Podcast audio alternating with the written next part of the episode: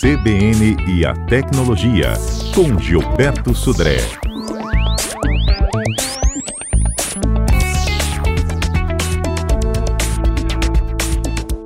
Bom dia. Antes restritas a quem tinha muito dinheiro, as soluções que deixam a casa mais inteligente já estão ao alcance de muitas famílias. Hoje é possível dar os primeiros passos na automação com um kit básico composto por três produtos: lâmpadas Wi-Fi, plugs inteligentes para tomada e centro de controle. O pacote de aparelhos que depende de uma rede Wi-Fi para funcionar sai por menos de 150 reais. Se preferir, o consumidor também pode adquirir esses e outros produtos separadamente. Vamos começar com o centro de controle.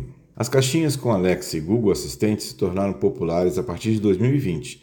Isso contribuiu para que outros consumidores ingressassem na automação doméstica. Com o surgimento de dispositivos que se conectam pela rede Wi-Fi e são bastante intuitivos, as pessoas perceberam que podiam instalar tudo por conta própria, sem gastar muito. Ainda assim, é preciso ficar atento, como por exemplo, a usar apenas dispositivos e marcas certificadas pela Anatel no Brasil, para ter certeza da garantia. Observar a capacidade da rede Wi-Fi também é fundamental. Ela terá que ser potente o suficiente para sustentar celulares, videogames, Smart TV e todos os outros aparelhos da residência com acesso à internet. Uma alternativa é criar uma segunda rede Wi-Fi exclusiva para os dispositivos de automação. E os acessórios? Começando pelas lâmpadas Wi-Fi. Pelo aplicativo de celular ou por meio de comandos de voz via Alexa ou Google Assistente, é possível alterar a cor e a intensidade luminosa da lâmpada, criar cenas de luz em conjunto com outras unidades e agendar uma rotina de uso, como por exemplo, programar a lâmpada para acender automaticamente no horário em que você costuma chegar do trabalho. Plug e tomadas inteligentes também são acessórios interessantes. Ao adicionar um plug inteligente a um eletrodoméstico, como uma cafeteira, torradeira e ventilador, ou mesmo um abajur, você consegue ligar e desligar o aparelho pelo celular, mesmo longe da casa, ou comando de voz. Dá ainda para monitorar o consumo de energia de cada produto em tempo real. Se quiser ir adiante, o consumidor pode adicionar itens de segurança, como alarme, sensores de movimento, de abertura de portas, janelas e gavetas. Com isso, o morador será notificado quando da ocorrência de alguma atividade. Gostou das dicas? Agora você pode fazer uma pesquisa na internet dos acessórios que você achou mais interessante e tornar a sua casa um pouco mais inteligente. Vamos agora às perguntas dos ouvintes. Recebemos a pergunta aqui do Fernando. Ele fala que é desconfiado demais, mas se ele tiver que salvar arquivos na nuvem, qual é o melhor? O OneDrive, Google Drive ou nuvem da Samsung? Muito bem, Fernando, obrigado pela per sua pergunta. Dessas três opções que você cita, eu escolheria ou o OneDrive ou o Google Drive. Lembrando que a sugestão é que arquivos de conteúdo muito sensível, fotos ou outros documentos bastante, com informações bastante sensíveis, não são adequados para irem para a nuvem. Nesse caso, o backup é feito mesmo em HDs externos que você tem um controle para isso. Agora vamos para o que viralizou na semana, as notícias que me chamaram a atenção durante a semana. Viralizou! Portabilidade com confirmação via SMS é implementada no Brasil. Em comunicado divulgado na última segunda-feira, a Anatel anunciou a confirmação de que a portabilidade de número de celular via SMS passa a valer para todo o Brasil já a partir desta semana.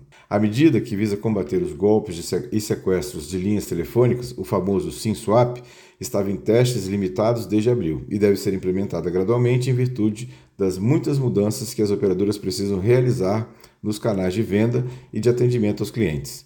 Fraudes envolvendo o processo de portabilidade numérica, a transferência de uma linha celular entre operadoras, não são novidades, havendo relatos constantes de vítimas nas redes sociais. A partir desta semana, os donos de linhas telefônicas de todo o Brasil terão que confirmar a solicitação de portabilidade através de uma mensagem de SMS. A melhoria é muito bem-vinda, mas sabemos que os criminosos sempre buscam maneiras de burlar as proteções impostas pelas empresas. Assim sendo, a recomendação é continuar suspeitando de mensagens supostamente enviadas pelas operadoras, nunca passe dados ao receber ligações telefônicas não solicitadas, entre em contato com as empresas de telefonia apenas pelos canais oficiais e utilize métodos mais seguros de autenticação em duas etapas.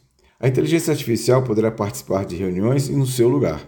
A máxima da reunião, que poderia ser um e-mail, está por mais perto de se tornar real se depender do Google. A empresa anunciou nesta terça-feira, dia 29, que a sua inteligência artificial generativa poderá participar de reuniões ao lado, ao seu lado ou ao lado do usuário ou até no lugar dele, sendo responsável por tomar notas, realizar resumos e indicar as principais conclusões de um encontro pelo Meet. As anotações podem servir tanto para resumir o encontro quanto para atualizar quem não pode participar ou chegou atrasado, por exemplo, quando cada usuário também poderá conversar de forma privada com o chatbot para dar ordem, recapitular detalhes ou pedir mais informações. Todos os resumos e anotações são armazenados em documentos do Docs do Google, com a inteligência artificial também sendo capaz de extrair clipes de vídeo de momentos mais importantes de uma reunião.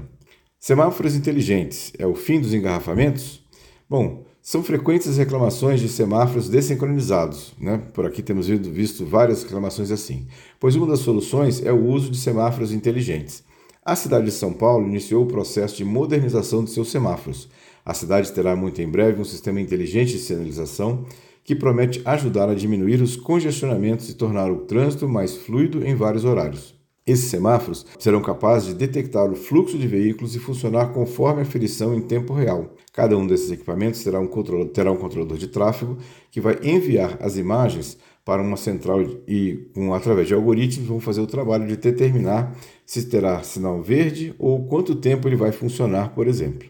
Em situações de pouco ou quase nenhum tráfego, a tendência é que o trânsito se torne mais fluido, sobretudo no período noturno e de madrugada. Bom, quem quiser ouvir é, esse CBN a Tecnologia ou outro, né, basta acessar as principais plataformas de podcast na Apple, Google, Spotify, Anchor e Deezer.